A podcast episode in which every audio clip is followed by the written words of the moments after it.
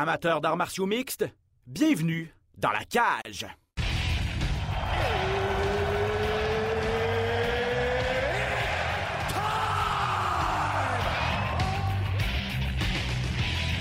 Introducing first, Benoît Baudouin, RDS Info à Las Vegas. and now introducing his opponent. C'est terminé! Victoire de Patrick Côté! Merci beaucoup tout le monde au Québec.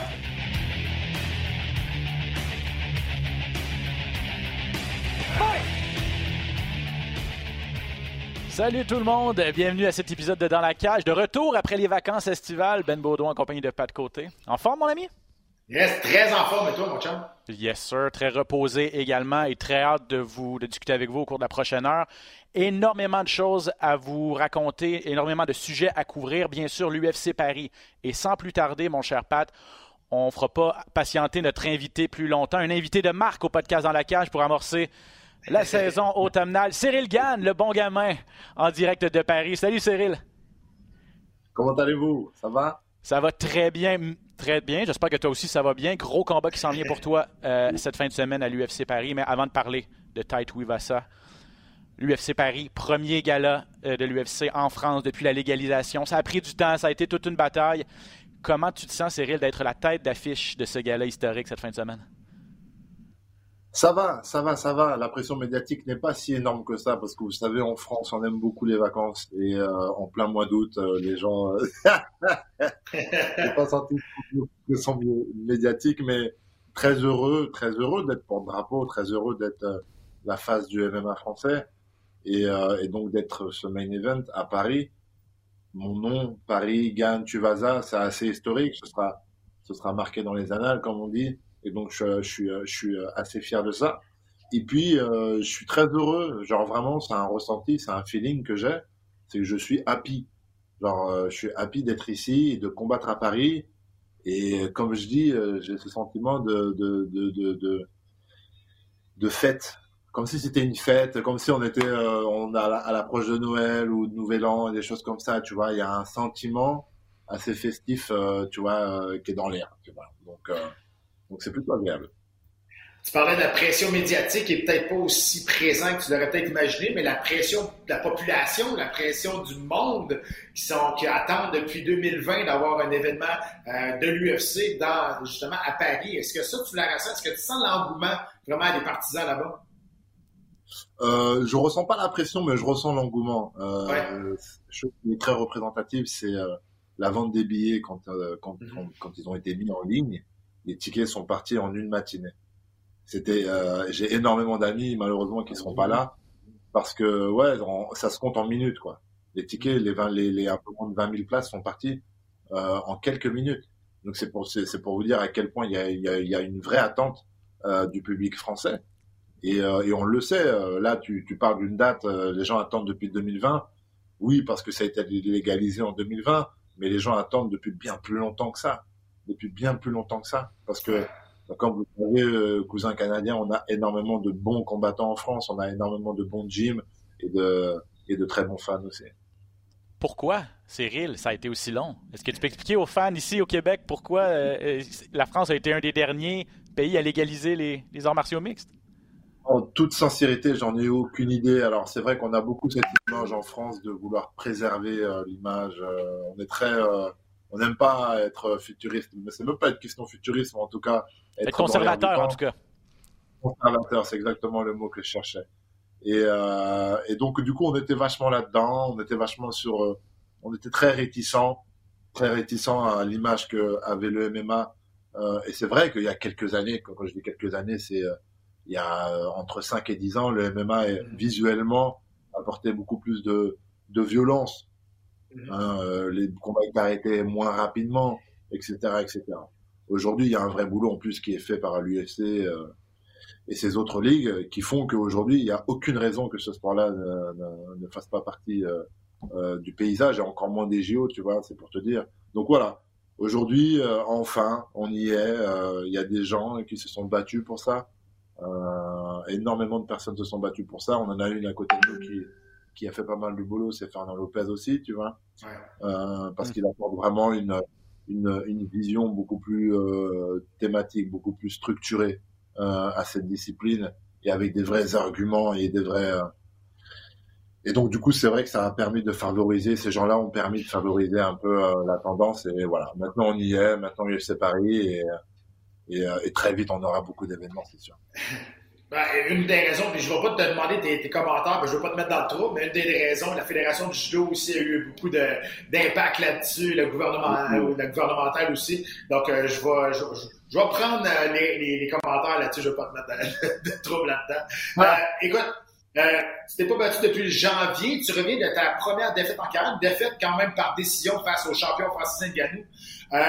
On, on se demande toujours, la première défaite dans une carrière de combattant, ça peut soit le faire grandir ou soit ça peut lui mettre la pression par la suite parce qu'il veut trop en faire pour revenir sur le chemin de tour. J'aimerais ça que tu me parles de comment tu as pris cette, euh, cette défaite-là, qui a été une défaite quand même, je veux dire une défaite honorable parce que tu pas au championnat du monde, défaite par décision.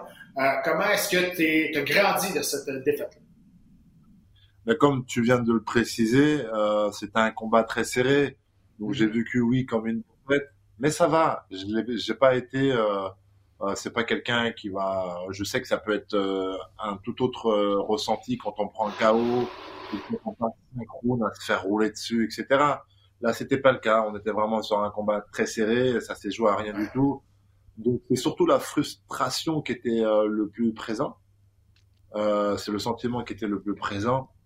Mais au-delà de ça, bon, voilà. Il y a eu beaucoup d'émotions. J'étais dans j'étais dans une belle euh, dans une belle euh, dans une belle lancée etc on a pas mal enchaîné on était un peu dans le rush etc comment on a pris ça? Ben écoute sur le coup comme j'ai dit ben, je m'en cache pas hein, j'ai versé quelques larmes. J'ai craqué. Quand je suis sorti de la cage par la case médecin tu sais dès que tu sors tu passes le public mhm. tu passes la case médecin. Et là je m'assois et je suis juste avec mon coach. Je crois ils ont autorisé mon frangin aussi à rentrer. Et là boum tac je me lâche d'un coup et tout en mode euh, bon, il y avait sûrement de la pression là-dedans aussi, des choses comme ça, et puis de la frustration, et puis tout un tas de trucs, tu vois, un peu de tristesse, un peu de tout ce que tu veux. Bon, ça a duré euh, 10 secondes, hein, ça a duré 10 secondes, mais j'ai lâché quand même mon truc. Et puis, je suis parti faire euh, mon tour d'interview, etc. Et puis, le soir, avec mes amis, je suis sorti, euh, on a fait la fête, j'étais happy, tout allait bien, donc ça va, c'est pas quelque chose qui m'a profondément marqué. Et après, derrière ça, on a pris le temps de se reposer, on a pris le temps de faire autre chose, je suis pas retourné à la salle tout de suite, j'ai profité, j'ai fait les choses que j'avais à faire. Donc ça aussi, ça m'a permis de me reposer mentalement. Et puis, euh, et puis derrière ça, on reprend les entraînements et on se dit, euh, bon, il faut aller chercher un truc, il faut aller chercher quelque chose de plus. Là, il nous a manqué quelque chose. Qu'est-ce qu'on peut rajouter à notre panier? Et je pense que avec Fernand, on a mis le doigt dessus, c'est qu'il faut aller chercher une certaine motivation supplémentaire. Parce que j'ai toujours été depuis le début de ma carrière euh, dans un flow euh, continu en mode euh, pas tout est facile, mais tout. Je, mhm. pas que je suis chanceux parce que j'ai travaillé quand même, hein, euh, voilà. Mais tout se passait très bien pour moi, etc. Là aujourd'hui, on est vraiment dans le haut du panier et ça va continuer à, être très dur parce qu'on est vraiment dans une ère où les, les, les, les lourds aujourd'hui, on a vraiment une très belle division et donc il va falloir donner plus, il va falloir aller chercher plus et c'est pour ça que je parle de cibler bien la motivation euh, et, ça, ça amène à faire quelques réglages dans l'entraînement. Tu as passé euh, plusieurs mois en fait euh, en pause, sept mois si je ne m'abuse. Est-ce que c'était le plan de, prendre une longue pause? Parce que tu disais tu avais quand même enchaîné les, combats depuis le début de ta carrière professionnelle. Est-ce que c'était le plan de prendre une pause ou c'est le résultat contre Nganou qui a un peu forcé les choses? Non, ça s'est fait automatiquement. Et puis la vérité, c'est que ben, il y avait UFC Paris on le savait que ça allait arriver, il séparé. Et, euh, et si euh, et si jamais je décidais de reprendre un combat, par exemple, euh, après cinq mois, donc ça m'aurait amené à combattre, par exemple, au mois de juin, et que je me blesse, etc., etc. Bon, ça aurait pu être compliqué, tu vois, de pas être présent pour l'UFC Paris. Donc je pense qu'aussi l'UFC a voulu me préserver. Moi, d'un côté, euh, j'ai pris mon temps. Je savais que je voulais reprendre qu'à partir de août, septembre, etc. Et ça, c'était en, cohérence avec euh, la date de l'UFC, tu vois. Donc euh, tout s'est bien fait, c'est goupillé. J'aimerais qu'on parle justement, alors on va en parler finalement de ton combat de, samedi. Donc, euh, le combat principal pour le premier événement historique. Tu as formé Taito Ivasa, qui est quand même une bonne séquence. J'aimerais ça que tu me parles un peu de, comment tu as approché ce combat-là, parce que tu l'as, dit tantôt, la, la catégorie des poids lourds maintenant, l'UFC, est vraiment meilleure que là, les cinq dernières années. C'est euh, des grâces beaucoup en partie à toi, parce que la nouvelle génération des poids lourds arrive. C'est plus je veux dire, c'est plus des combattants qui ont juste une grosse main arrière. C'est des combattants qui sont complets, qui sont légers sur leurs jambes. Même au poids que vous avez, vous êtes capable de bouger très, très bien. Vous êtes beaucoup plus complet qu'avant. Je pense que sur papier, tu es beaucoup plus complet que Tite mais il reste que c'est un gros bonhomme qui met beaucoup de pression et qu'il va falloir que tu utilises justement ton jeu de jambes. Comment est-ce que tu approches ce combat Comment tu vois ce combat-là se, se, dessiner? Euh, c'est dur de, de, de, de, profiler exactement le combat euh, comment il va se dérouler, etc., etc. Une chose est sûre, c'est que moi, ma stratégie, en tout cas quand je rentre dans la cage, elle est toujours d'observer et d'étudier euh, mon adversaire. Il y a beaucoup d'observation, de gestion de distance, etc., etc. Et petit à petit, je commence à faire les choses, je commence à faire les choses. Euh, Aujourd'hui, on a un gars qui est euh, qui est très dangereux. Moi, vraiment, beaucoup de gens euh, disent Ouais, mais t'en as déjà eu des gars dangereux. Regarde Francis, regarde Jarzinho, regarde Derek Lewis, etc., etc. Mais cela n'empêche que ça reste toujours quelque chose de dangereux. Donc je peux pas euh, baisser ma vigilance. C'est euh, c'est pas parce que c'est vrai que ma carrière, euh, certains combats euh, s'apparentaient faciles. Mais c'est pourquoi? Parce que j'ai su mettre une stratégie en place. Donc ça rend le combat facile. Il n'y a jamais aucun combat qui est facile de base. Et aujourd'hui, de, enfin demain, ce sera ce sera Tai extrêmement dangereux, extrêmement dangereux avec ses points. Je vais devoir être archi vigilant et je, je vais devoir faire un combat encore euh, ben, parfait en termes de, en termes de gestion de distance et de, et de, et de visualisation de, de vista. Tu parlais de, motivation. Euh, contre Nganou, il y avait un historique. Je n'irais pas dire jusqu'à, pas jusqu'à dire une animosité, mais vous aviez un historique, une histoire. Euh, et les gens ont créé peut-être cette animosité-là. Il n'y a pas d'historique entre toi et Tite Wivasa, même qu'on a vu des images un peu plus tôt aujourd'hui devant la Tour Eiffel où les deux, vous aviez le grand sourire et tout ça. Est-ce que ça demeure euh, difficile d'affronter quelqu'un pour qui tu as du respect et pour qui tu n'as pas vraiment de, de, de, Tu lui en veux pas, là, personnellement, en fait? J'ai un esprit très sportif, très, très sportif, et c'est la raison pour laquelle euh, j'arrive pas avec euh, énormément de sentiments pour un combat. J'ai pas besoin de me galvaniser, j'ai pas besoin d'avoir des rituels, j'ai pas besoin de de, de, euh, j'ai pas besoin de tout ça en fait. J'arrive vraiment avec une concentration pour faire ma prestation. Donc peu importe comment le gars, euh, au contraire, plus je suis bien dans mes baskets, euh, plus je me sens bien pour les performer, pour les faire mon sport quoi. C'est euh, c'est vraiment cette cette optique là que j'ai. Et c'est vrai qu'avec Francis c'était différent. Il y avait plus de choses. Ça se trouve c'est une des choses aussi qui a peut-être joué aussi sur la balance, tu vois. On sait pas. Je l'ai pas ressenti moi comme tel, mais tu vois, c'est quelque chose qui, je pense, aurait pu éventuellement jouer sur la balance. Aujourd'hui, je me sens bien, je suis heureux, et je pense que il y a une phrase qui dit ça, c'est un combattant heureux est un combattant dangereux, tu vois. Mm. Donc euh, non, moi je me sens bien comme je suis. Ça promet pour samedi. Euh, vas-y, Pat. Ah ben, moi, je voulais juste te poser une question. Je sais que tu contrôles ce que tu es capable de contrôler et tu le fais très, très bien. Mais la situation des poids lourds dans les top 3 présentement est un peu nébuleuse. On ne sait pas trop ce qui va arriver. Il y a toujours l'espèce d'histoire qu'on est allé d'entendre parler de John Jones. Parce que moi, personnellement, je suis allé d'entendre parler qu'il va arriver chez les poids lourds. Stipe Miocic qui est là. Euh, on ne sait pas trop ce qui va arriver. Est-ce que je, sais que tu es un commentaire qui est très professionnel, très concentré, mais est-ce que par un petit peu, par la porte d'à côté, ça, ça te dérange un peu, ça tombe un peu sur les nerfs, le, comment je peux dire ça, le, peu, de, peu de stabilité qu'on peut, peut avoir au niveau dans, les, top 3 dans l'organisation? Ouais, ouais, ouais. Ce que tu veux dire, c'est que moi, j'ai été mis un petit peu en arrière lorsque j'ai fait un mm-hmm. combat pour la ceinture. J'étais vraiment proche d'avoir la ceinture qu'on met en arrière, qu'on me fait faire d'autres steps, etc. Je le prends pas mal. Je le prends pas mal. Je le comprends. Il y a un turnover en ce moment dans, le, dans la catégorie. C'est, c'est, c'est, c'est même, je pense, c'est complexe à gérer pour l'UFC. Euh, et c'est pour ça qu'aujourd'hui, demain, moi, je sais que ma mission aujourd'hui, elle est de retourner euh, chercher la, la ceinture. Et plutôt ce sera, ce sera. Donc, euh, moi, je lui dis haut et fort, je veux recombattre pour la ceinture expressément. Je suis pas jaloux de Stipe, je suis pas jaloux de John Jones. Je peux comprendre l'UFC, je peux comprendre le business, le game dans lequel on est. Mais après Tai Tuvaza, si jamais j'ai ma victoire contre Tai, euh, il faut vraiment qu'on pense à moi. Avant de te laisser partir, donc ça promet pour euh, ce samedi. Qu'est-ce que c'est quoi ton opinion des Chewy? Est-ce que tu vas en faire un si tu bats Taito Ivasa? Le, ce bail-là, là? Le, sou, le soulier, la bière dans le soulier. Oui, le soulier, ouais, ouais, bien sûr, bien sûr. Non, euh, bien sûr, dans la cave, je le ferai pas. C'est pas ma célébration, c'est la sienne. Je ne manquerai pas de respect si jamais je gagne ce combat-là. Mm. Mais euh, dans la foulée, je pense que je, je, je l'inviterai à boire une bière. C'est un gars qui a l'air super cool. Et il est là pour faire son taf et il nous reste sa famille exactement comme moi.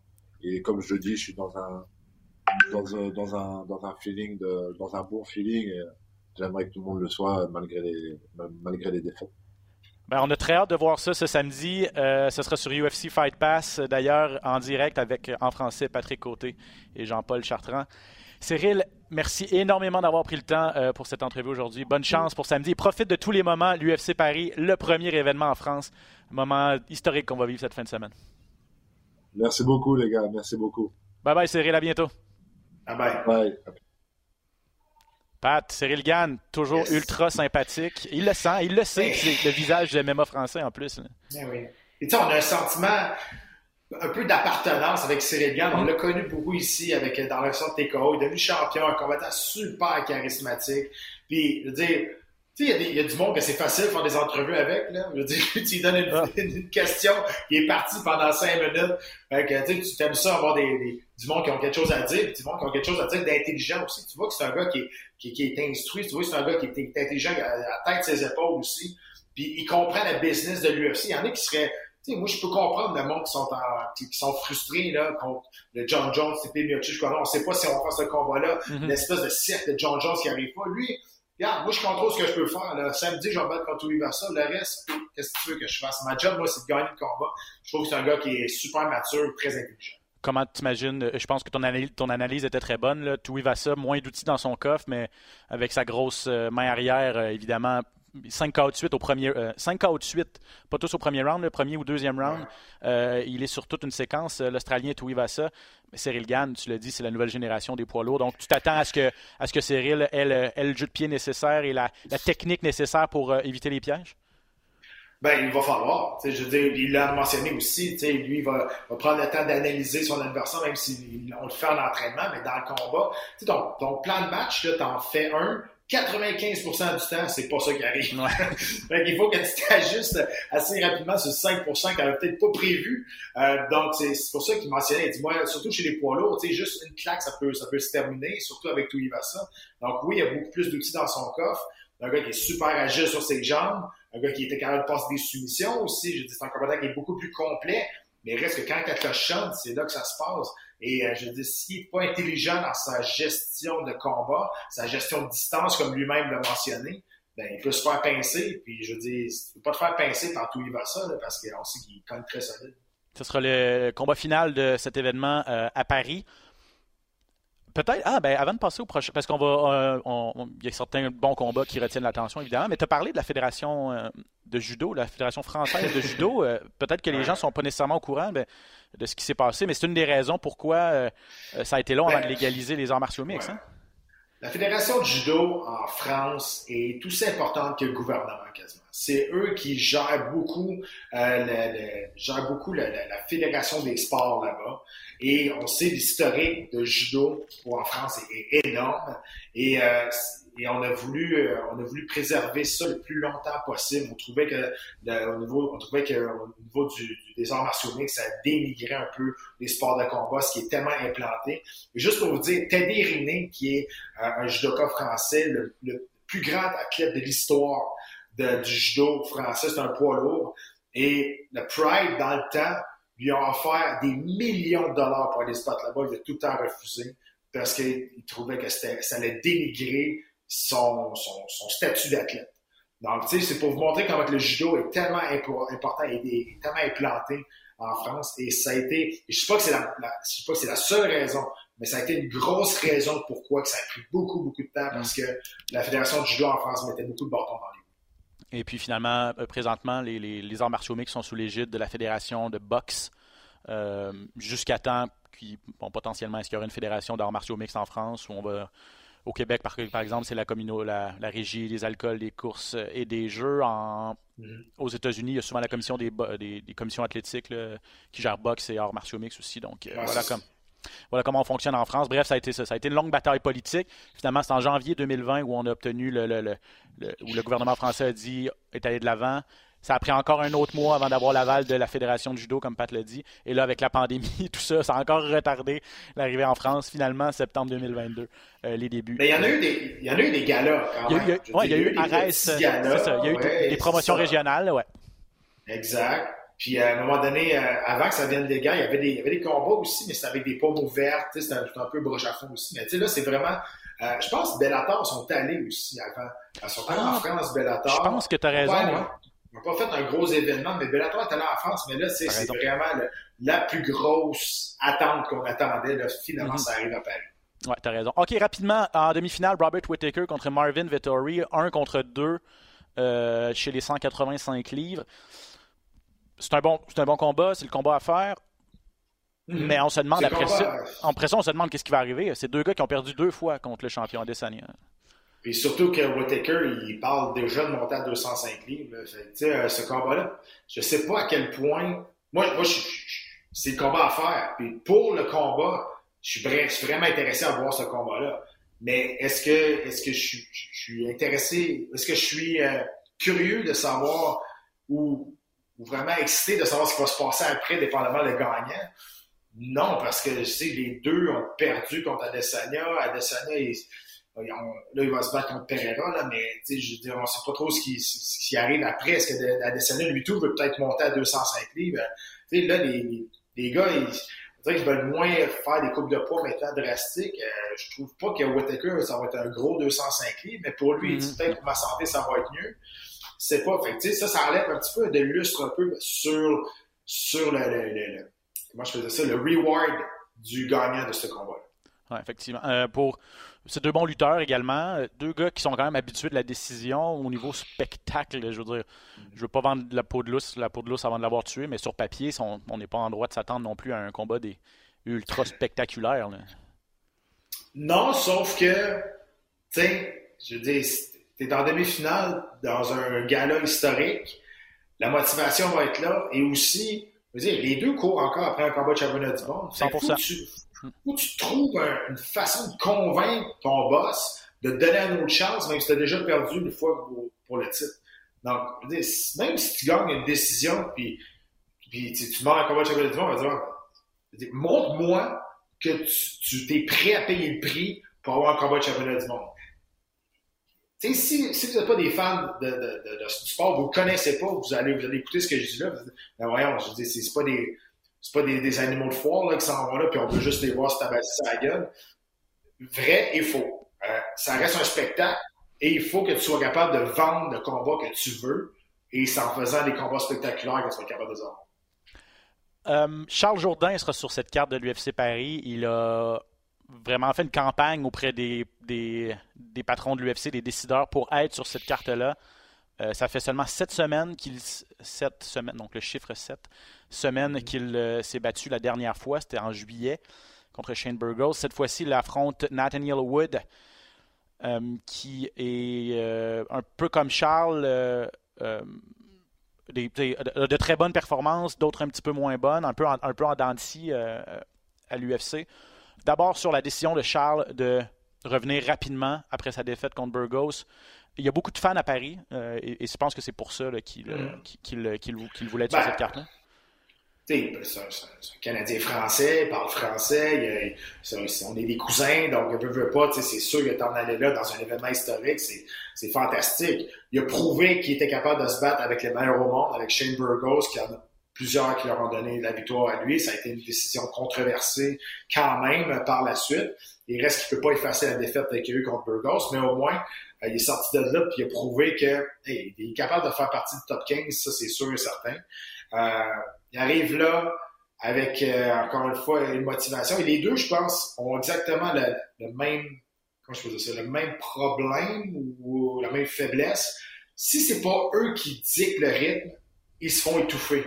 Les deux, c'est la même chose. Charles, si tu mets beaucoup de pression, puis tu es capable d'aller dans le trafic, tu es capable de, payer le prix pour le faire reculer, il devient un petit peu euh, moins précis, il devient un petit peu plus euh, timide dans ses attaques. Nathalie Wood, c'est la même chose. Les deux sont super bons quand c'est deux eux qui donnent le rythme du combat. Et ça, si les deux décident de faire ça, on va se rencontrer dans le milieu et on va avoir tout un feu d'artifice. C'est sûr, quand on a entendu ce combat-là Taylor Wood, puis Charles, c'est encore une fois, c'est un potentiel de combat de la soirée. C'est deux combattants qui sont quand même complets. Euh, je pense que Wood a peut-être une meilleure lutte un petit peu, mais pas par beaucoup que, que, Jourdain. Mais deux combattants qui ont des mains rapides, solides et qui frappent solides. Euh, Wood alterne victoire et défaite à ses quatre derniers, euh, mais il a remporté son dernier combat. Il a aussi trois victoires par soumission à l'UFC, donc Charles devra peut-être faire attention également aux soumissions ici ça va au sol. Mm. Charles a déjà perdu par soumission contre Erosa, mais c'est pas non plus une, faiblesse nécessairement. Il a aussi gagné récemment par, par soumission. Je suis d'accord avec toi. Je pense que sur papier, ça peut être vraiment un bon combat. Et Charles fait ce qu'il fait. Puis il nous le dit souvent. Il dit, tu sais, il va chercher qu'est-ce qu'il veut, en fait. il demande, il demande, il demande des gars, des gars connus, il demande des gros noms. Hmm. Il, va les, il, va les chercher. Il veut être à Paris. Il va, il est proactif. Il va voir ses patrons. Il dit, je veux être à Paris. Je veux me battre. Je pense que pour ça, euh, on peut rien, peut pas rien lui reprocher. Puis les, les patrons aiment ça. Tu, vois que, exact. Tu vois que l'UFC aime beaucoup Charles. Je dis, on, met, on continue à mettre de la, publicité autour de lui. On continue à lui donner des combats qu'il veut. Euh, Charles demande jamais de combat facile. Il n'y a pas de mm-hmm. combat facile, mais vous comprenez ce que je veux dire. Il demande jamais un easy way pour monter dans les rangs. Dans les rangs. Depuis le début, il veut les meilleurs, il veut des gros noms. Personnellement, je sais, je, puis vous allez me dire que je lui ai reproché souvent cette euh, tactique de monter cette, euh, cette carrière-là. il a juste 26 ans, il, frappe déjà à la porte du, top 15. Peut-être qu'il est déjà aux yeux de plusieurs regarde, je pense que ça marche bien, ces, ces choses. Il a déjà misé sur lui avec le dernier combat sur son contrat. C'est un gars qui aime la pression, qui, qui, est bien sous la pression. Et quand on regarde dans le top 10 mondial, la moyenne d'âge des gars qui sont dans le top 10 mondial dans cette catégorie de poids-là, 145 livres, c'est autour de 32 ans. Charles en a 26. Puis il est quasiment dans, il est quasiment ouillé dans, dans mon avis, là, il fait partie des top 15 mondial. Fait que l'avenir pour lui est vraiment, vraiment belle. Exact. OK. Euh, donc, Charles Jourdain, Nathaniel Wood sur la carte principale. Un mot sur John McDessie contre Nasrat Akpara. J'ai parlé à John McDessie, le combattant canadien, un petit peu plus tôt aujourd'hui. Ça va être disponible sur, euh, euh, sur le rds.ca sous peu. il y a de l'animosité avec Akparast. Les, deux se, lançaient des défis. Les deux devaient s'affronter auparavant. C'est la troisième fois que finalement on remet, on remet ce combat-là. Et, et John a dit on sait que c'est un ancien du Tristar. Il dit Moi, j'ai toujours resté en bon, en bon terme avec, euh, avec le Tristar. Euh, avec les coachs. Même Mac je vais te laisser remettre tes écouteurs. Même Mac même Mac on s'est déjà entraîné ensemble, tout ça, je l'ai toujours respecté. Mais là, avec ce qu'il avec ce a dit sur moi et avec le fait qu'il me lance des défis, euh, il a perdu tout mon respect. Donc, euh, John nous a promis une, guerre en fin de semaine. il dit c'est pas arrivé souvent dans ma carrière où je, suis rentré dans un combat en étant aussi fâché, en, étant en ayant autant d'animosité envers mon adversaire. Ben, tu sais, c'est ça. Faut faire attention, pas, pas se laisser gérer par nos émotions dans un combat comme ça. Si on n'est plus en 1993, tu sais, où on faisait juste soigner, il y a plus de choses qui rentrent en ligne de compte. Maintenant, les combattants sont meilleurs aussi. ne faut pas qu'ils rentrent là juste en voulant aller coup pour coup. C'est deux combattants qui sont très bons au niveau de combat debout. Euh, un peu plus, je dirais, euh, euh, traditionnel, mais je dirais plus propre du côté de McDessie, un petit peu plus je veux c'est pas échevelé, mais ça vient de tout bord, tout côté avec Paras. C'est un gars qui, était, qui est très euh, explosif. Il va y aller de, plusieurs, plusieurs attaques avec beaucoup d'explosions. Désir, c'est un peu qui est un petit peu plus calme, plus posé. Donc, on va, voir si avec ses émotions, on va, être, euh, va se laisser un peu plus aller, mais euh, c'est un gars qui est dangereux avec ses jambes, c'est un gars qui, qui, mm-hmm. qui, est explosif aussi avec ses, ses coups renversés, des choses comme ça. Et l'expérience également. Ouais, c'est ça. Deux, deux, défaites de suite pour Akparas contre Dan Hooker. Il s'est fait dominer debout contre Bobby Green. Euh, du côté de McDessie, c'est quatre victoires, une défaite à ses cinq derniers combats. Le vétéran qui connaît peut-être les meilleurs moments de sa carrière et qui. Euh, et qui ça, ça fait, ça fait, combien de temps que c'est pas battu? Il ça fait, ça fait longtemps qu'on Oh, j'ai pas, je pourrais peut-être vérifier, par contre. Je vais vérifier, là, mais euh, quand j'ai vu ce combat-là, j'ai dit, ben, j'ai essayé de me souvenir, j'ai pas regardé avant d'avoir Ben, il était, euh, il, est, il, a été blessé un petit peu, c'est ça. Son dernier combat, ça remonte à avril 2021, effectivement. Donc, euh, Donc c'est ça, ça fait quand même un petit bout. Ah, ça fait plus qu'un an, de raison, effectivement. Ça fait mm-hmm. un an et demi, là, pratiquement. Ouais, bon point. Donc, c'est ça. Pour, pour, pour, pour Mac Dessy, le couteau entre les dents après un long, une longue absence. Et, La chose aussi, c'est que depuis 2017, là, il s'est battu une fois par année. C'est pas un combattant qui a été extrêmement actif aussi dans le Il y a eu, je sais qu'il y a eu quelques problèmes à, à se trouver des entraîneurs, des équipes. Il a changé beaucoup d'équipes dans les dernières années. Mm-hmm. euh, et là, je parle juste de moi, ce que j'ai entendu. C'est c'est pas un commentaire qui est facile à entraîner. Euh, il reste qu'il a beaucoup de talent, mais c'est ça, il n'a pas été super actif dans les dernières années. Donc, euh, tu sais, il a peut-être manqué des. Oui, sur une belle séquence, mais c'était c'est allé sur cinq ans. Ouais. Donc, euh, ça fait, ça fait deux ans qu'il est installé en Arizona mhm. et puis qu'il a la même équipe. puis c'est quand même 19e combat à l'UFC pour, pour John ouais, un vétéran qui ne reçoit pas nécessairement beaucoup de, de, visibilité et de respect, mais quand même, une longue carrière à l'UFC comme ça, ça mérite qu'on lui lève notre chapeau. OK, Pat, toi, tu vas être un gars occupé cette fin de semaine, comme d'habitude, mais vendredi soir, on se voit au Centre Pierre Charbonneau pour Samouraï. Mhm. Numéro 3. Mm-hmm. Euh, de beaux combats qu'on va vous présenter. Euh, on va parler de Tommy Morrison, ton poulain, dans deux petites minutes, qui va être en demi-finale, si la carte n'a pas changé. Et là, tu as peut-être des infos. OK. Euh, en finale, c'est Frédéric Duprat contre Carlos Espinoza. Duprat, pas, pas, pas beaucoup d'expérience, mais quand même avec ses dernières performances des guillotines rapides, celle à, Samouraï 2 notamment en moins d'une minute, il obtient l'honneur de faire la finale de Samouraï 3. Euh, est-ce que tu penses que c'est quoi trop de pression? Ou ce que tu as vu de Frédéric Duprat, euh, c'est un showman quand même, il est capable de, capable d'en prendre? Ouais. je pense que oui. Je pense, euh, honnêtement, c'est un gars qui a énormément de talent, est dangereux, il est confiant en qu'est-ce qu'il maîtrise aussi. il n'a pas peur de prendre une guillotine, de se lancer sur le dos. Il a vraiment, vraiment une grosse confiance là-dedans. donc oui, je pense que c'est encore une fois, c'est un talent local qu'il faut comme continuer à, poursuivre, à les encourager. la, carte aussi, Samouraï, je veux dire, on n'a pas eu de, gala au Québec pendant longtemps et là, Samouraï tente de, partir ça, euh, de repartir ça encore. C'est pas facile. Daniel Lafont qui fait un travail colossal. Euh, il y a eu la pandémie, puis là, ben, je dire, ça demande beaucoup d'investissement de temps, mais beaucoup d'investissement d'argent. Et, euh, si vous pensez que les promoteurs ici au Québec vont sortir de là avec du gain. C'est pas le cas. Mm-hmm. Euh, donc, euh, tu sais, vendredi soir, si vous êtes des fans d'art martiaux mix, vous êtes, si vous voulez donner un coup de pouce à la relève québécoise, ben, ça prend des organisations comme ça pour les faire voir. Puis, je veux dire, ces gars-là, avant que Samouraï arrive, ils ne pouvaient pas se battre nulle part. Ou s'en aller dans, s'en aller dans le Vermont, ou s'en aller dans, dans l'Ouest canadien, qui en venait de là, puis il était dans le trou de 5000, même s'il avait gagné le combat, parce qu'il fallait qu'il paye, qu'il dépense tout. Donc, euh, c'est, je pense que c'est une belle vitrine pour les, combattants d'ici, puis c'est important de les encourager. Tout à fait. Donc, euh, affronte euh, Carlos Espinoza, c'est un combattant de 35 ans, un Américain qui a une fiche de 6 victoires et 6 défaites.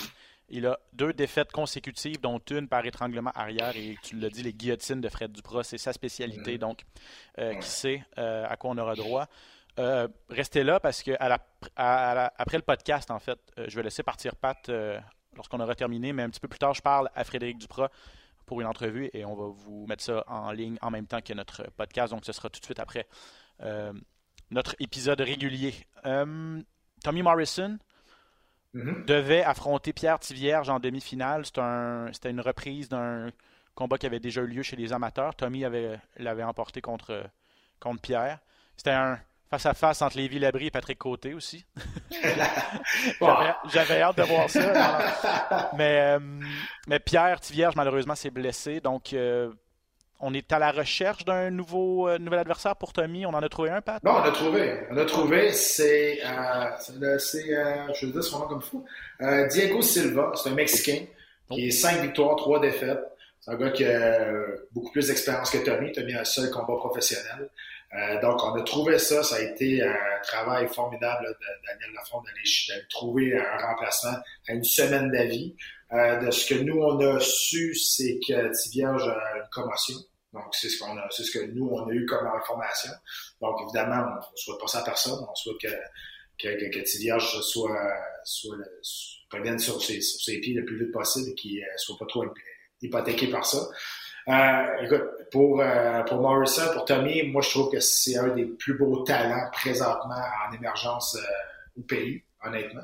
Euh, c'est un, gars- qui est super intelligent. c'est un- et et c'est ça, ça, je veux pas dire sa faiblesse, mais c'est ça son problème. Il est trop, je pense que, je vais faire attention parce que je vais me caler Il, il moi-même. est trop, là, il céré- il est trop cérébral dans, le- dans le ring, Il- c'est ça? Ouais, merci, c'est vrai, c'est vrai. Trop intelligent pour être un combattant. Mais ce que je dis, c'est que il, il, calcule trop. En place de se laisser aller par son instinct, qui a un talent extraordinaire. Et, euh, il faut juste, c'est ça le premier combat qu'il a fait. Il a fait encore, il, a, il s'est battu contre un homme, tu sais. Euh, oui, c'est un adulte, mais c'est encore un jeune adulte dans la début vingtaine. Il n'a pas encore sa maturité musculaire. Là, il est allé se battre contre un homme, son premier combat. Il a lutté, il, a vu c'était quoi un vrai combat dans martial mix professionnel avec des gants de 4 onces, pas de shin guard, euh, pas de protecteur au tibia. Donc là, il, il a eu cette expérience-là. Et dans le coin, quand je suis arrivé entre le deuxième et le troisième, je dis, écoute mon petit homme, là, tu, parles, tu penses ben trop. Tu sais, arrête, je te vois penser. Il Ouais. faut que tu arrêtes de calculer ce qui va arriver et de te laisser plus aller en instinct. Et dans des combats, il faut que tu aies ça aussi. Il faut que tu aies le naturel qui revienne. Pas juste avoir du talent, mais il faut que tu le laisses aller. Et là, évidemment, ça vient avec l'expérience. Je veux dire, veux, veux pas, tu ne peux pas t'acheter l'expérience. Je ne peux pas, je peux pas t'enseigner l'expérience. Donc, euh, je pense que ça va être, ça va être très bon. C'est un bon combat pour lui, un gars qui a, un gars qui a beaucoup d'expérience, ben, beaucoup plus d'expérience que lui. Je veux dire, huit combats à plat- face à un. Donc, euh, c'est bien. Puis, c'est belle visité pour lui. Là, il, va, il va se battre contre un combattant international aussi qui vient du Mexique. Donc, euh, on a, on a bien hâte de, de- de voir ça. Moi, je trouve que ça, Tommy est très, très, très, très talentueux. Euh, pas beaucoup de faiblesse. faut juste qu'il se laisse juste aller. C'est. À- C'est à 125 le combat ou on doit monter à 135? Ah ouais? Non, c'est à 125 si je me, si je me souviens bien. là. Ok, tant mieux. Parce que des, des fois, parfois, la dernière minute, c'est ça, ça peut être un petit Ouais. peu plus complexe et être obligé de trouver ou, ou faire un poids mitoyen. En tout cas, on verra, mais euh, tant mieux, c'est ça. Si, euh, parce que ce que, ce, que, ce, que, ce que ces gars-là ont besoin, en fait, c'est d'être actifs. Voilà, avant toute exact. chose. Et là, ça aurait vraiment été dommage si Tommy n'avait pas pu se battre. Il doit être soulagé que, que l'équipe de Samouraï ait trouvé quelqu'un. Et, et- et puis pour ceux, puis Pat, Pat- Pat parlait de comment ça se passait la dernière fois contre Benabi au Tourou. là. Euh, si vous le croyez pas, moi j'étais là à côté de lui, puis je l'entendais crier, puis je l'entendais dire ses instructions à Tommy, puis euh, tout ce qu'il vient de vous dire, c'est absolument ça qu'il lui disait. Euh, et c'est sur ça que, que vous avez travaillé. Puis comme tu dis, je pense que ça, vient avec l'expérience. c'est ça, là. Puis, je veux dire, c'était son premier combat. là. J'imagine que les papillons Mhm. devaient être assez, assez importants. Donc, donc euh, voilà. Euh, pour les autres combats, rapidement, Maxime Poulain qui va affronter Lenny Wheeler. Poulain qui a signé un contrat euh, à long terme avec Samouraï. C'est un Québécois, un vétéran spécialiste de Jiu-Jitsu. va essayer de se remettre de sa dernière défaite. Et Mehdi Zaidvan, qui on a vu à Samouraï 2, euh, à son premier combat professionnel, qui a réussi un des slams les plus spectaculaires que j'ai vu live dans ma vie. Mhm. Il a mis KO son adversaire avec une projection. C'est un gars ultra puissant. Il se bat à 145 livres, protégé du Tristar. Un ancien judoka ou un ancien. En tout cas, euh, c'est un athlète de très très haut niveau là, qui vient d'arriver euh, euh, au Canada et qui s'est mis aux arts martiaux mixtes, mais il est solide. Il affronte Samuel Giguère de Québec, de la Beauce en fait. J'ai rien contre Samuel, mais je lui souhaite bonne chance. Ouais, mais. Tu sais, des fois, je dis tout la même chose. là. Sais, que- donc, on ne croit pas que ça peut arriver, ça. Ah, c'est sûr. Honnêtement, on s'entorche. L'imp- L'important, il faut que Samuel le croie. Ah, c'est Si sûr. Samuel rentre puis il y croit, c'est ça l'important. Je le- je le dis souvent, ben beau être un million contre un sur papier, quand la porte se ferme, c'est Mhm. là que ça se passe. Tu sais, il y a eu un slam, là, mais le slam, c'était pas sur une clé de bras, il été pas pris à une clé de bras puis il l'a C'est- slamé. Je pense que. Mais parce qu'il y avait tent- pareil il y avait une tentative de clé de bras. ouais. Exact, et Samuel, est, et Samuel est un excellent euh, euh, combattant de Jiu-Jitsu, Voilà, si je ne m'abuse. exactement. Ah, t'as raison, t'as raison. Ça, joue dans la cage, mais bref, à suivre. euh, Samouraï MMA. Il doit rester des billets. Euh, allez regarder ça, allez sur leur page Facebook pour tous les, euh, tous les détails. Euh, c'est le troisième gala. J'espère qu'il y en aura d'autres. ben, c'est sûr qu'il va en avoir d'autres, en fait, et sur une base régulière pour permettre donc aux combattants de chez nous de se battre ce vendredi au centre Pierre Charbonneau. J'y serai pour la description. Johan Lennes devrait être là aussi avant de partir Mhm. pour, pour Ouais, Las Vegas ouais. pour analyser les combats avec moi. Pat va être là. Bref, venez nous dire coucou si vous, euh, si vous passez. Ça va nous faire plaisir de piquer un petit brin de jazette avec vous. Euh, hum, et je vous rappelle, restez là pour l'entrevue de Fred Duprat dans quelques instants. Euh, ça met la table pour euh, Alex Morgan ce soir. On enregistre, on est mardi Oui. en tout. Un mot sur Alex Morgan qui se bat ce soir contre Blake Builder. Là, ça aussi, j'ai fait une entrevue avec Alex Enfin. qui se retrouve sur le site. Euh, ouais, là, grosse opportunité pour lui. Hein? Ouais, enfin, je pense que tout le monde, tout le monde avait hâte qu'il ait sa chance. Il a travaillé très, très fort, Alex. Tu- tu- on, on le connaît depuis longtemps. On l'a vu grandir ici dans les arts martiaux mixtes. C'est un gars qui est ultra talentueux, super gentil, une tête à la bonne place, un travaillant. euh, et il mérite sa, chance euh, ce soir. Et je, souhaite, honnêtement, je souhaite tout le, tout, tout le succès du monde. J'aimerais bien que Alex Morgan soit le, le prochain Québécois à rentrer à l'UFC. Dana White Contender Series, 20h mardi soir sur les ondes de TSN2. Possiblement euh, en web diffusion aussi à RDS, sans commentateur par contre, mais on va essayer de vous diffuser ça euh, sur euh, rds.ca si vous n'êtes pas abonné à TSN. Et honnêtement, là, on, a, on, a, on a tout un stretch de Québécois là, dans, l'UFC présentement. Là, on a Alex Morgan qui va se battre à Contender ce soir, là, Charles Jourdain, Johan Lainez et Marc-André Barrio par la suite. Donc, euh, on a un mois qu'il y a un Québécois qui va se battre à chaque carte. Euh, donc, ça, c'est bien. On sent que là, le, le MMA québécois revit là, de plus en plus. Là. Il y a eu une, une passe, vraiment une passe basse quand, quand, quand Georges a pris sa retraite, quand j'ai pris ma retraite. euh, Je dire, Georges a eu plus d'impact que moi. Peu importe. Quand les deux ont pris notre retraite, ben, ça a comme Olivier, a fait Olivier, c'est comme. Olivier Aubin Mercier, c'est comme un peu retrouvé tout seul du Québec. Exactement. Ça a coïncidé aussi au moment où il affrontait des monstres, puis que ça allait peut-être pas nécessairement à son euh, Voilà. mieux pour lui. là. Ouais. Exact. Euh, non, t'as Et là, raison. Richard qui est arrivé, Marc-André, là, là, là, c'est le fun, là, parce que là, on dirait que le- OK, là, l'engouement revient. Bon, est-ce que c'est assez pour ramener l'UFC à Montréal? Je pense pas encore, mais je veux dire, on va voir ce qui va arriver. tu sais, on le souhaite, mais bon, je veux dire, s'il n'y a pas de Québécois à l'UFC, ben, il n'y a aucune chance que l'UFC revienne à Montréal. Donc là, on en a de plus en plus. Ce serait le fun. Euh, Lennes contre Darian Weeks, finalement le 10 septembre à l'UFC 279. Et Barrio va affronter lui Anthony Hernandez, c'est le 17 septembre prochain. OK, revenons, Pat. On est en vacances. Là. Euh, on va prendre 10 minutes pour revenir sur ce qui s'est passé dans les dernières semaines, ou dans le dernier mois, en fait, euh, dans les arts martiaux mixtes. D'abord, UFC 278. Euh, on parlait de Peña contre Nunez, qui était potentiellement la plus grosse surprise de l'histoire, ou une des plus grosses surprises après Serra euh, contre euh, George. Euh, Leon Edwards contre Kamaru Usman, tu, tu- c'est, dans la même catégorie ou euh, pas loin? Euh, non. Je Non, trouve hein. pas que. je-. Non, parce que, je dis, il, il se faisait battre jusqu'à temps qu'il restait 40 secondes au, au combat. Moi, je trouve que qu'est-ce qui s'est passé au premier round, c'est ça la plus grosse surprise que personne n'attendait. Leon Edwards qui a mis le combat au sol, qui a dominé au sol euh, Ousmane. Ousmane a perdu le premier round. Là, voyons donc, qu'est-ce qui se passe, tu sais? Là, finalement, on a vu Ousmane pourquoi il était champion. Il a fait des ajustements, puis il a oublié le premier round, il est revenu au deuxième, troisième, quatrième.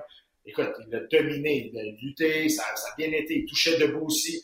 Edwards a démontré qu'il avait un bon menton, qu'il était capable de prendre une shot aussi dans, dans les combats. La raison pourquoi ce sport-là aujourd'hui est tellement populaire, pourquoi dans les dix dernières années, depuis même 20 dernières années, depuis 2005, depuis ça a explosé, pourquoi? C'est pour des moments comme ça? C'est pour des, des moments imprévisibles que à chaque fois que le combat arrive, tout peut arriver.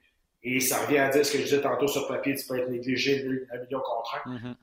Il peut arriver toujours quelque chose. Et c'est la beauté de ce sport-là. C'est, pourquoi que ce sport-là est tellement rendu euh, aussi excitant à regarder.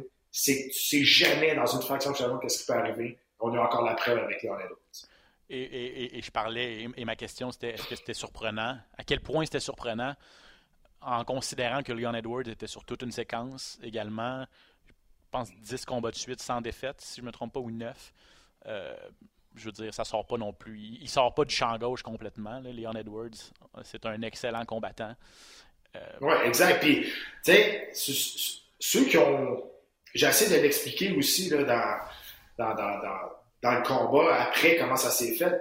Mais ce coup de pied-là a été préparé avec les mains, tu sais, parce que quand tu te bats contre un, un droitier, quand tu te bats de toute façon, tu essaies d'éviter tous les coups vers l'extérieur. Donc, il a préparé le- la tête qui bouge vers l'extérieur à Kamau Ousmane. Il a lancé une feinte de la gauche, il a vraiment visé vers l'épaule pour que la tête s'en aille vers de ce côté-là. Il a suivi avec la jambe arrière. Donc, tout ça était préparé. Est-ce qu'il pensait passer de knockout? Non, mais ce coup de pied-là était préparé de cette façon-là pour qu'il envoie la tête du bon côté. Donc, en même temps, il y a un double impact et il n'a jamais vu venir le coup de pied parce que quand tu lances un, quand tu lances une main arrière, en même temps que la jambe arrière, la jambe arrière est tout le temps cachée. C'est tout le temps un peu... Euh, c'est dur à exécuter de cette façon-là. Faut que tu, faut tu le pratiques, parce que c'est tout à plus facile de faire gauche-droite, gauche-droite. Donc, si je fais un, jab, la jambe arrière va passer plus, plus facilement. Mais si je fais deux coups du même côté, c'est beaucoup plus dur techniquement et ça cache le deuxième coup qui arrive. Donc, c'est exactement ça qui est arrivé. Mais surtout, gaucher ton droitier, tu as la garde ouverte. Donc, quand tu vas, quand tu vas frapper de ce côté-là, ben, tu t'en vas du, côté ouvert de ton adversaire. Donc, c'est exactement ça qu'il a fait. Il a fait exprès pour envoyer la tête de ce côté-là avec la fin des mains. Chaos spectaculaire après. Superbe explication également euh, technique de ce chaos de Leon Edwards qui est survenu il y a quelques semaines. Et là, on parle d'un rematch, d'une revanche possiblement en Angleterre au stade Wembley. Donc, euh, ça sera spectaculaire si ça arrive, évidemment. Mm-hmm. Euh, PFL maintenant, au début du mois d'août, Olivier Aubin-Mercier s'est battu contre Alex Martinez. Honnêtement, une de ses plus belles victoires depuis longtemps. et là, ça lui ouvre la porte au, à la ceinture de 1 au chèque, au Grand Prix d'un million de dollars. Ça, ça va se passer le 25 novembre prochain. Mais à quel point tu as été impressionné par Olivier Aubin-Mercier et ce qu'il a fait? Parce que là, il n'est pas reconnu pour sa, pour sa puissance, Olivier. Mais deux fois dans les rangs 2 et 3, il est allé. Il a envoyé Martinez au tapis avec des superbes gauches. Et n'a pas réussi à, terminer le travail. Martinez s'est défendu au sol, mais il a juste fait ça se défendre. C'était une domination ah. complète du Québécois, un de ses combats les plus dominants depuis longtemps. Absolument. Écoute, euh, on savait là, quand il a battu les deux premiers, c'était les deux anciens champions. Euh, on, on, a vu la route s'ouvrir mm-hmm. grande de même. Après ça, c'était à lui prendre le bon chemin pour s'en aller à la bonne place. Puis c'est ça qu'il fait là. Euh, et là, se retrouve en finale. Et honnêtement, c'est plus qu'accessible cette victoire-là de, de, devenir millionnaire. Honnêtement, là, je dis, euh, on va se battre contre Stevie Ray, hein, c'est ça. Ouais, exact. C'est ça. Non, Stevie Ray, oui, il est très, très bon, ancien de l'UFC, mais c'est accessible, c'est, il est à ça, là, honnêtement. Puis moi, je crois beaucoup, beaucoup en ses chances face à Stevie Ray. À cause, faut qu'il, faut qu'il build, faut qu'il construise sa confiance avec qu'est-ce qu'il a fait dans ses derniers combats. Je dire, c'était facile d'aller, en guillemets, c'était facile d'aller se battre dans ce dernier combat après avoir battu les deux derniers champions des deux dernières saisons. Là, tu dis, OK, Caroline, je suis capable, je suis capable. Puis là, il est rendu en finale c'est extraordinaire, honnêtement. Là. Puis j'y souhaite, j'y souhaite tellement. Ouais, 100 et ça va se passer le 25 novembre prochain. Steve Ray et Olivier Mercier, j'ai l'impression que c'est deux combattants qui se ressemblent un petit peu. En fait, les, deux aussi euh, se sont déjà entraînés au Tristar. Euh, Olivier l'a dit. là. Il, a, affronté les deux, anciens champions. Après ça, en demi-finale, il devait affronter Alex Martinez, qui est un autre combattant canadien. Euh, Olivier a dit c'est mon, mon chum, on s'est déjà entraîné ensemble et tout ça. Et ça me fait pas nécessairement plaisir de l'affronter. Il l'a battu. Puis il dit, je veux pas affronter Stevie Ray. C'est un ancien partenaire du Tristar, euh, un gars que j'aime beaucoup. Il est obligé de l'affronter en finale. Bon, il va le faire. Je veux dire, c'est pas, pas, la fin du monde. C'est juste les deux se connaissent bien. Je trouve que ces deux combattants c'est de la business. Ouais, c'est ça, c'est de la business, surtout rendu là. Euh, mais ça va, être, ça va être intéressant parce que ça, Olivier, avec ses mains, là, nous a prouvé qu'il était vraiment à prendre au sérieux et on, on, sait à quel point sa lutte et son jeu au sol est, solide également. Ray, un bon lutteur aussi. Euh, je pense, honnêtement, je ne veux pas être chauvin, mais je suis d'accord avec toi. Je pense que Olivier a, plus d'outils dans son sac, a plus de, talent. Et, un meilleur athlète, je pense. Oui, exact. C'est un meilleur athlète. C'est sûr que là, il y en a qui vont critiquer, qui fait des combats souvent, qui. son dernier combat n'était pas plate, c'est juste qu'il ben s'est rendu encore à la décision, mais je veux dire, c'est ça. Je veux dire, le but, c'est d'aller gagner le combat. Puis là, dans ce genre de combat-là, dans ce genre de tournoi-là, l'important, c'est de ne pas te faire faire mal. parce que tu te vois rapidement. Donc, il fait la bonne chose, c'est parfait. Puis il est venu s'entraîner une, deux fois ici avec, avec les boys au, centre XPN. Olivier, c'est un cheval. Honnêtement, il, il est jamais fatigué. Quand il prend contre le mur, là, c'est pas le fun. Il n'y a, rien de le fun. Il est fort. Il va travailler tout le temps. Il va t'amener à terre. Tu te relèves. Il va te ramener. Il te lâche jamais. C'est un gars qui est très fort physiquement. C'est un gars qui est super technique aussi. Puis, regarde, c'est, au-dessus, je trouve qu'il y a beaucoup de, il y a beaucoup de, d'outils dans son jeu. Puis là, maintenant, là, il faut craindre maintenant sa, sa, sa Il faut craindre sa boxe maintenant. C'est ça, exact. Donc, euh, moi, j'ai, vraiment hâte. Puis je, crois vraiment qu'il peut aller chercher sa victoire la table est mise pour ce duel le 25 novembre prochain. On ne sait pas où encore, mais euh, écoutez, est-ce que est-ce qu'on lance le défi? J'ai vu même passer sur Twitter mon ancienne collègue euh, Caroline Delille-Leblanc, qui est une grosse passionnée des arts martiaux mixtes, qui, essayait de partir un, euh, fan club ou un groupe de partisans québécois pour aller en, encourager Olivier Aubin-Mercier en finale. Euh, est-ce que ce sera à New York? Est-ce que ce sera en Floride? Est-ce que ce sera à Las Vegas? Euh, on n'a pas la, la, réponse encore, mais pourquoi pas? Allez-y, encouragez Olivier Aubin-Mercier qui pourrait mm -hmm. devenir champion d'une organisation majeure et devenir millionnaire du même coup. Bref, euh, non, ça va être un 25 novembre à surveiller. Olivier Aubin-Mercier contre Stevie Ray. En terminant, toujours chez PFL, mais Rory McDonald, Pat qui a pris sa retraite des arts martiaux mixtes. Page d'histoire des arts martiaux mixtes canadiens qui se tourne quand même. Hein? Ben absolument. à mon avis, c'est le deuxième meilleur combattant de l'histoire de, de, de, des arts martiaux mixtes, pas juste de l'UFC, mais dans l'histoire. C'est un combattant qui a donné des, des, combats extraordinaires. Pas la personnalité la plus flamboyante, c'est peut-être ça qui a peut-être joué un peu contre, contre lui euh, dans, dans, dans, ses bonnes années, mais une personnalité à lui-même, c'est comme un peu un serial killer, c'est un peu ce qu'il pensait. Euh, mais tu vois, il a pris sa retraite parce qu'il avait plus de plaisir. Il dit que regarde, c'est plus fait pour moi. Euh, c'est dommage que ça soit ça, ça, ça, ça se soit terminé, dis-je bien, de cette façon-là, avec un chaos quand même ouais. solide. Lui qui on l'a connu, on l'a connu surtout pour des grosses, grosses guerres, qui était capable de prendre un coup. Là, il se fait passer KO, décide de, de tirer sa révérence. Et, et je sais pas, là, j'ai regardé ça vite vite, mais depuis le début de l'année 2022, t'en as une méchante gang, des, des, des, des bons combattants, des, des, des légendes des, qui ont pris leur retraite. Il y en a beaucoup, là, tu sais, je pense à Donald Cerrone, je pense à, Yona Jacek, on a mm. Roy McDonald, et il y en a plein d'autres, j'en oublie, je le sais, là, mais tu sais, on regarde ça, puis il y en a au moins, là, une dizaine, là, des combattants qui ont eu de l'impact sur les arts martiaux mixtes, qui ont pris leur retraite cette année. Luke Rockhold. Et Luke Rockhold, autant que je ne l'aime pas, autant que ça a été un des meilleurs combattants de l'histoire et un, des meilleurs vendeurs aussi de l'histoire. Mais oui, ça, ça me donne un autre aussi. Euh, il y, y, en a plein. Fait que, on voit un changement de garde de plus en plus là, là, lorsqu'il y en a qui, prennent plus leur retraite. Donc, euh, ça, va y avoir beaucoup de sang neuf, il va y avoir beaucoup de nouvelles stars qui vont émerger dans les, dans les deux, trois prochaines années, je pense. Son combat contre Robbie Lawler en 2015, ça va rester, je pense, le, je pense, à, à, mes yeux, à moi, mon combat préféré de l'histoire. Ben, moi, c'est mon moment préféré de l'histoire quand il y a eu le face-à-face -à, -à, la fin round. Ouais. Les deux ensanglantés se regardent, puis là, il y en a pas un des deux qui veut s'en aller. C'est ce, ce moment-là, cette vision-là, je m'en rappelle, j'ai encore des frissons. Je regarde ça des fois, là, quand il repasse des, des, des, des highlights de ce combat-là, je regarde ça. Mais quel tu regardes ça, puis même si les deux sont tout pétés, t'as pas le choix d'apprécier ce moment-là. Deux guerriers, un en face de l'autre, puis qui sont, qui aiment ce qu'ils font. Ça a l'air vraiment fucké quand tu t'es su pas ça. Mais les deux sont tout pétés. T'as Robin Lawler qui est fendu jusqu'en dessous de l'œil ici. T'as, Roy McDonald qui a le gros de même. Puis les deux se regardent. Tu go, il va encore. T'es même, ok, là, tu, là, tu vas chercher vraiment l'esprit le, de guerrier de ces combattants-là. Ouais, exactement. Euh, et puis, je viens de penser à ça. Il y a eu euh, Demetrius Johnson. T'as vu ça en fin de semaine? Euh, ouais. Contre, contre Moraes? le titre de One, mais la façon dont ça s'est fait, ça c'était du ça c'était du hors martial mix 101 là, avec le le, le, le, coup de poing suivi du coup de genou à la volée. Là. Coup de genou, un, un walk-off knee.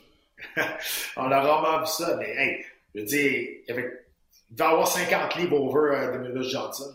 Ouais, en plus, Adriano Moraes. Ah, il était, était énorme, là, ça n'avait pas de bon sens. La grosseur et le gabarit, des fois, ça fait pas fois de tout. Je pense que Demetrius Johnson vient encore de prouver qu'il était Ah, un des meilleurs combattants de l'histoire. Euh, best, ouais. un des best ever, c'est ça. Ah, ah, ouais. Il est dans le, mont, le fameux mont Rushmore, qu'on parle des meilleurs combattants de l'histoire. Je pense qu'il faut mettre Mighty Mouse là-dedans avec un KO mm -hmm. tout simplement exquis ouais. euh, la semaine dernière. Pat, je te laisse aller. Merci énormément. C'était un plaisir de te retrouver. Ben, pareillement. Euh, on t'écoute euh, sur Fight, je répète, donc UFC Fight Pass en français.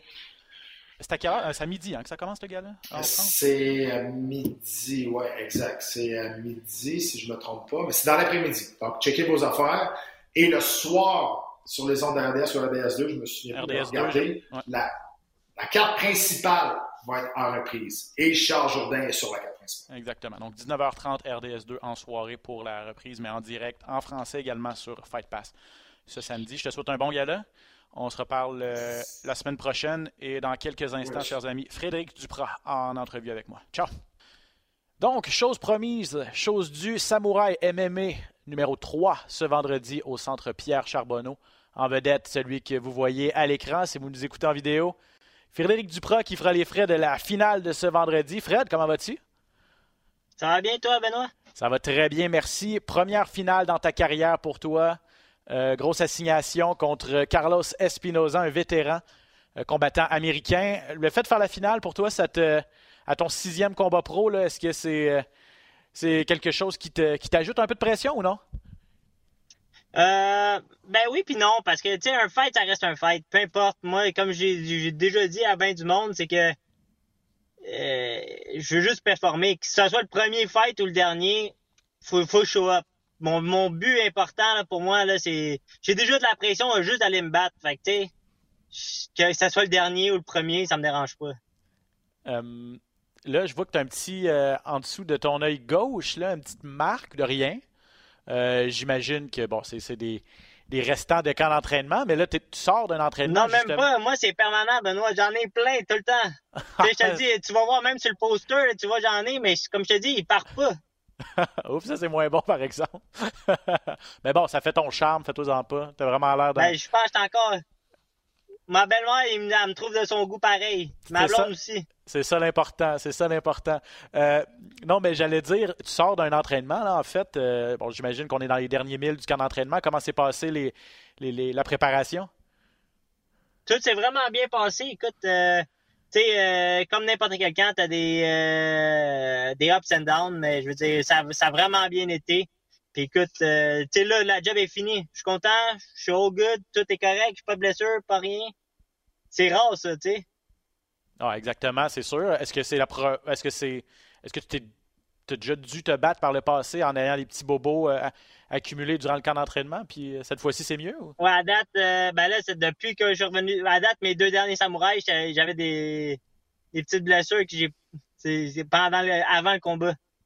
OK, puis cette fois-ci, ça va bien. Donc, euh, ben, touchons du bois que ça va rester comme ça. Carlos Espinoza, on le connaît pas beaucoup. Moi, je regarde sa fiche, mais je l'ai jamais vu, j'ai jamais vu combattre. Qu'est-ce que tu peux nous dire sur, sur ton adversaire de vendredi, Fred? c'est selon j'ai regardé ses combats, des choses comme ça, tu sais. Mais euh, tu sais, je me fie des fois à son Instagram. Tu sais, moi aussi, je peux pas vraiment me fier. J'essaie de me fier à ce que je vois dans les combats. Je vois ce gars avec de l'expérience. Tu le vois qui a vraiment vu de la diversité. Ça, c'est c'est l'affaire que j'essaie d'aller. Euh, je pense que je vais essayer de de combattre parce que c'est vraiment son c'est son expérience qui me fait. Tu sais, je pense que c'est son meilleur atout dans ce combat-là. Tu sais. Ouais, il y a 35 ans, je le disais, deux combats euh, en fait 12 combats professionnels, 6 victoires, 6 défaites. Il a perdu ses deux derniers combats. Tu as sûrement regardé la même fiche que moi. Euh, dont, oui, un, dont un de ses combats qu'il a perdu par, euh, par étranglement, donc par soumission. On connaît ta spécialité. Fred, est-ce que tu est-ce que tu te permets d'avoir un, plan de match précis puis de te dire Ah, ça pourrait être une autre guillotine à ma fiche, ça ou? Ben ça pourrait. Ah, ben, tout peut arriver, mais tu sais, l'affaire que le monde ne comprend pas, c'est que le monde qui me voit en général au gym, ils, vont dire que je suis un striker ou des choses comme ça. Tu sais, c'est que l'affaire, c'est que j'ai, oui, j'ai, c'est sûr, j'ai ma guillotine, j'ai mes soumissions, mais je veux dire, j'ai aussi mon stand-up. Puis tu sais, c'est pas, je vais pas là nécessairement pour dire que je vais, je vais faire euh, du stand-up, mais je m'en vais là juste intelligemment que s'il me donne de quoi, c'est fait là. Je te le dis, si c'est pour le knocker, il faut que je le knocker. S'il faut que je le choke, je le choke. Tu sais, c'est, c'est le même que je le vois, tu sais. Euh, et, je pense que c'est pour ça euh, que Daniel Lafont n'a pas hésité à te mettre en finale. Euh, c'est ton troisième samouraï. tu vas arrêter sur les trois cartes avec une progression constante. la dernière fois contre Arola, au mois de mai, une victoire en une minute. Moins d'une minute, en fait, mais il s'en est passé des choses en. Moins d'une minute, oui. il s'est quand même passé des choses en une minute. Tu, t'es pas retrouvé dans le pétrin, mais quand même, tu t'es retrouvé en dessous assez rapidement. Il a réussi à t'amener au sol, si je me rappelle bien. Tu as réussi à renverser la situation et à l'emporter rapidement. Après ça, tu as donné un show. Bien sûr, comme tu fais, comme tu fais d'habitude, ça demeure, ça demeure important. C'est ça, Frédéric Duprat, c'est être prêt à toute éventualité, avoir beaucoup d'outils dans son sac, puis toujours offrir un spectacle aux, fans? C'est exactement ça. Puis tu sais, l'affaire que tu veux dire, on parle que oui, j'ai fait un, euh, oui, je me suis fait amener au sol, mais on oublie que au début, je l'ai amené au sol. J'ai décidé de, me relever debout. Puis tu sais, euh, tu sais, je vous le dis, euh, c'était pas mon but. Tu sais, mon but, honnêtement, dans ce dernier combat-là, mon but, c'était vraiment d'essayer de le knocker. Tu sais, j'étais vraiment parti pour ça, là, tu sais. Je pense que, justement, le un petit manque d'expérience rendu là, ça m'a fait comprendre que je peux pas, je peux, je peux pas juste aller puis aller all-in. Tu sais, je dois faire attention aussi parce que je peux me faire take down. Mais tu vois, c'est un jeu dangereux aussi là, aller, me take down. Je suis bon au sol là. Fait que tu sais, encore là, ça devient, ça les fait travailler les gars contre qui je me bats là, tu sais. Ben, c'est sûr. Puis tu as toujours, en fait, cet outil-là. Puis on en parlait la dernière fois, d'avoir toujours cet outil-là, cette fameuse guillotine, que même si c'est sur ton dos, tout ça, tu, peux aller la chercher.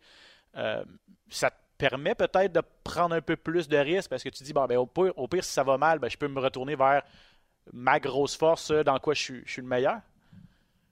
Mais non, c'est ça l'affaire aussi, c'est que j'essaie de pas faire d'erreur pantoute. Tu sais, je suis un perfectionniste, j'aime ça faire ça. Si je dois faire ma ligne droite, elle va être droite. Mais là, tu vois, ça, ça j'ai vraiment mal pris le fait qu'il m'a été down. Normalement, j'aurais dû le pogner avant. Ça, c'est, c'est touché, mais c'est comme ça. Tu sais, je me, je, me suis pas donné, tu sais, je veux dire, je me suis pas donné un peu de marde, mais je veux dire, je me suis dit, Fred, là-dessus, t'as été un peu plus sloppy, t'aurais dû corriger ça, tu sais. c'est bon, mais j'aime ça.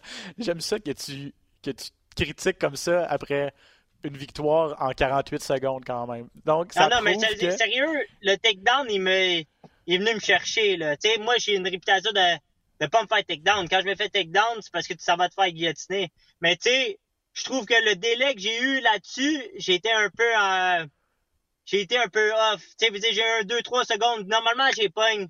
Mhm. C'est direct. Euh... Il n'y a pas de Oh non, il se fait takedown. Non, c'est Oh non, il est dans la guillotine. C'est ça. Il est en train de se faire amener au sol. Le bras est déjà passé et, tout ça. exact. Mais là, tu vois, il y a eu une petite chance, le gars, mais j'ai réussi à la. Tu sais, c'est. C'est pas mon premier rodéo, là. Tu sais, je veux dire, il y a, il y a je sais pas combien de monde que je m'entraîne avec, ça fait des années qu'ils sont préparés pour ma guillotine, puis je les pogne pareil, tu sais. Puis je parle pas des, des, des, je parle des bonnes personnes, des brown belts, des black belts, puis ça fait des années qu'ils s'entraînent avec moi, tu sais. Euh, est-ce que, Fred, tu as eu un. Bon, on parlait de cette victoire en, moins d'une minute, on parlait du show que tu as donné après ça, euh, monter sur la cage dans ton entrevue, c'est toujours aussi. Euh, ça demeure toujours, toujours spectaculaire. Est-ce que tu as senti que tu avais un, plus de fans, des gens qui t'ont découvert à, Samouraï 2, qui risquent de te suivre euh, euh, pour la suite, notamment en fin de semaine à Samouraï 3? Ben non, je te dis la vérité, là, pour vrai, quand j'ai gagné, pour vrai, là, je parlais au micro, puis il y a genre un rideau que j'ai tombé, puis là, j'ai compris, crime, qu'il y avait tellement de monde qui me supportait, puis tu sais, sur le coup, là, ça a venu me chercher, là, t'as pas aidé, je te le dis, je comprenais, tu sais, j'étais genre, crime, euh, j'ai même pas de mots à décrire. Pour vrai, j'ai vraiment eu un, un coup de cœur. Tu sais, sur le moment aussi, c'est pour ça peut-être aussi que mon message après fête, euh, il a été. Euh, ben, tu sais, c'est venu me chercher. Pour vrai, j'étais vraiment chanceux. Je suis chanceux d'avoir du monde qui me supporte de même. Pour vrai, je serais. Tu sais, je sais pas si je continuerais autant si j'aurais pas autant du monde qui me supporte comme ça.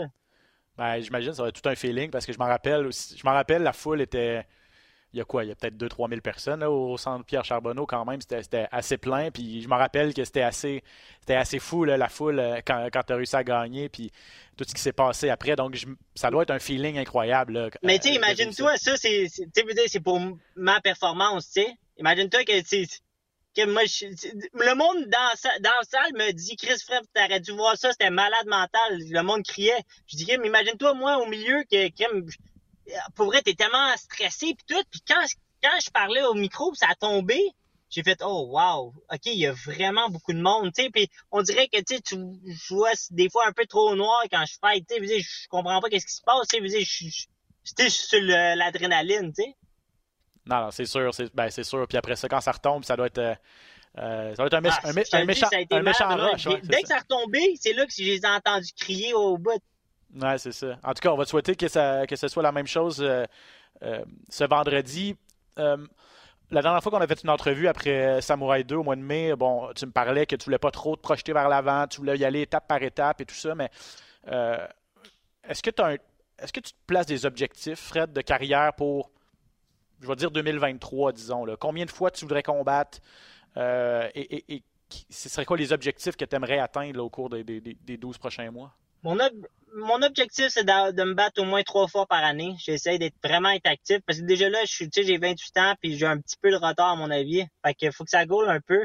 Mais en même temps, je veux aussi avoir le temps de m'améliorer puis être sûr d'arriver où ce que je veux. Tu sais, moi, je veux, euh, là, je vise environ un 6-1, 7-1 pour après viser peut-être 8-1 pour les grosses ligues. Tu sais, je sais que je dois faire ça bien puis c'est important de faire ça bien puis c'est pour ça que peut-être je vais faire des fois, je vais prendre un, peu plus de temps avant de, fight, mais je veux être sûr d'être préparé pour que les, cette année, là, faut que je fasse choix top notch. Mm-hmm.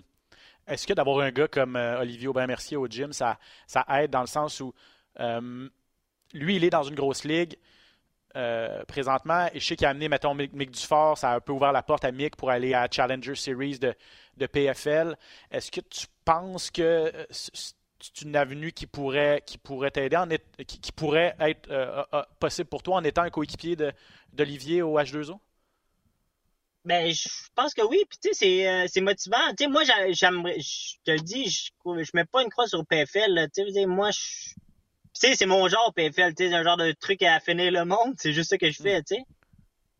Ouais, c'est ça. Tu gagnes des, Mais, c'est, encourageant. Tu sais, j'ai des gars comme Mick. Tu sais, Mick, je te le dis, moi aussi, il me motive au bout. Fait que, tu sais, j'ai ces deux kings-là, je te dirais, dans le gym, là, que, OK, je me dis, OK, il faut que je mette mes culottes, tu sais. Comment ça se passe dans le gym, justement, avec, euh, avec ces deux gars-là, notamment Olivier, là? J'imagine que le party était pogné euh, après sa grosse victoire contre Mais, Martinez moi, je te dis, vu que je suis en camp, je suis pas sur le party. Fait que, tu sais, moi, je fais mes affaires de mon bord en ce moment. Mais, tu sais, en général, ils sont toujours là, puis ils grind. Tu sais, Mick et Oli, là, ils s'entraînent souvent, souvent ensemble. Tu sais, puis moi, des fois j'ai aide puis des fois j'ai des fois j'ai mes choses à faire parce que je dois me battre contre du monde de mon poids. Parce qu'ils sont pas mal tu sais des fois en hockey ils sont gros tu sais. Ouais c'est sûr que c'est deux euh, c'est quand même deux gros bonhommes mais en tout cas ça fait du bien de voir que euh, c'est ça Olivier euh, Olivier connaît du succès ça peut ouvrir la porte à d'autres d'autres combattants. Il y a Alex Morgan bon c'est pas le même gym mais qui va ouais, ben, Morgan aussi je m'entraîne souvent avec. Tu sais c'est cool. Fait que, tu sais, tout le monde, tu sais, la fois qui tout le monde est à la bonne place, puis c'est ça que je trouve qui est bien, c'est que tout le monde avance en même temps. Est-ce que, ça va ramener un peu le MMA au Québec, tu sais. Tu viens, tu viens de la Rive-Nord? Oui, exact. Je suis à Laval. OK, fait que tu vas des fois t'entraîner au, gym Alex à, Blainville ou... Euh? Exact. OK. Ben souvent, très souvent, tu sais. Il est, prêt? Tu peux te faire un petit scouting report de, son, euh, de, sa forme physique? Ben oui. c'est son mental à Alex, je trouve qu'il est malade mental. Ça, c'en est un autre qui a passé. Ça aussi, c'est un autre gars qui me donne de, qui me motive parce que, man, pour vrai, son, son mental est très fort. Oui, ben effectivement. On a hâte de voir ça, comment ça va se passer ce soir. Honnêtement, Fred, je ne sais pas si tu es d'accord avec moi, mais il y a comme une effervescence au niveau des arts martiaux mixtes québécois. Il y a plein de gars qui se battent présentement dans des organisations majeures, notamment UFC, dans les prochaines semaines. T'as Morgan à soir, Charles en fin de semaine, Charles Jourdain, t'as Lénès la semaine d'après, euh, Marc-André Barriot l'autre d'après, t'as Olivier qui va être en finale de PFL. Là, le Samouraï commence à faire des événements euh, plus euh, de façon régulière, tout ça. Est-ce que tu sens qu'il y a une effervescence au niveau des, du sport au Québec après des années vraiment là, où c'était sur, sur pause, là, carrément? Ouais, mais ça veut. Excuse, j'ai mal compris euh, la dernière, la, fin de la phrase. Est-ce que tu sens qu'il y a une effervescence des arts martiaux mixtes québécois euh, après vraiment des années de vache maigre, où il s'est pas passé grand-chose entre, je dirais, 2019 Mais tu sais, je suis chanceux aussi, je tombe dans la bonne semaine. Tu sais, tout le monde va en parler, là. Mm-hmm. tu sais, je suis dans la semaine, comme tu as dit, là, j'ai Charles Jourdain qui se bat aussi, j'ai Morgan qui se bat. Puis tu sais, je suis au milieu de tout ça, moi, tu sais. Non, c'est ça, c'est clair. Puis les gens vont se déplacer, on l'espère, en masse. Il reste des billets si vous voulez voir Samouraï MMA numéro 3, euh, Dupra contre Espinoza ce vendredi au Centre Pierre Charbonneau. Frédéric, merci énormément d'avoir pris le temps. Bonne chance pour euh, vendredi. Hein. Merci beaucoup, Benoît. À bientôt, on se reparle bientôt et euh, bonne chance encore une fois. Samouraï MMA vendredi. Ciao, Fred. Merci pour tout. Ciao. Amateurs d'arts martiaux mixtes, bienvenue dans la cage.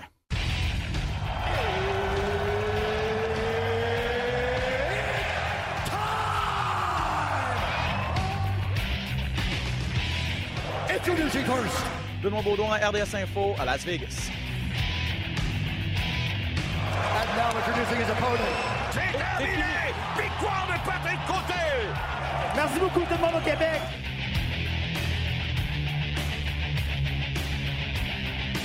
Fight!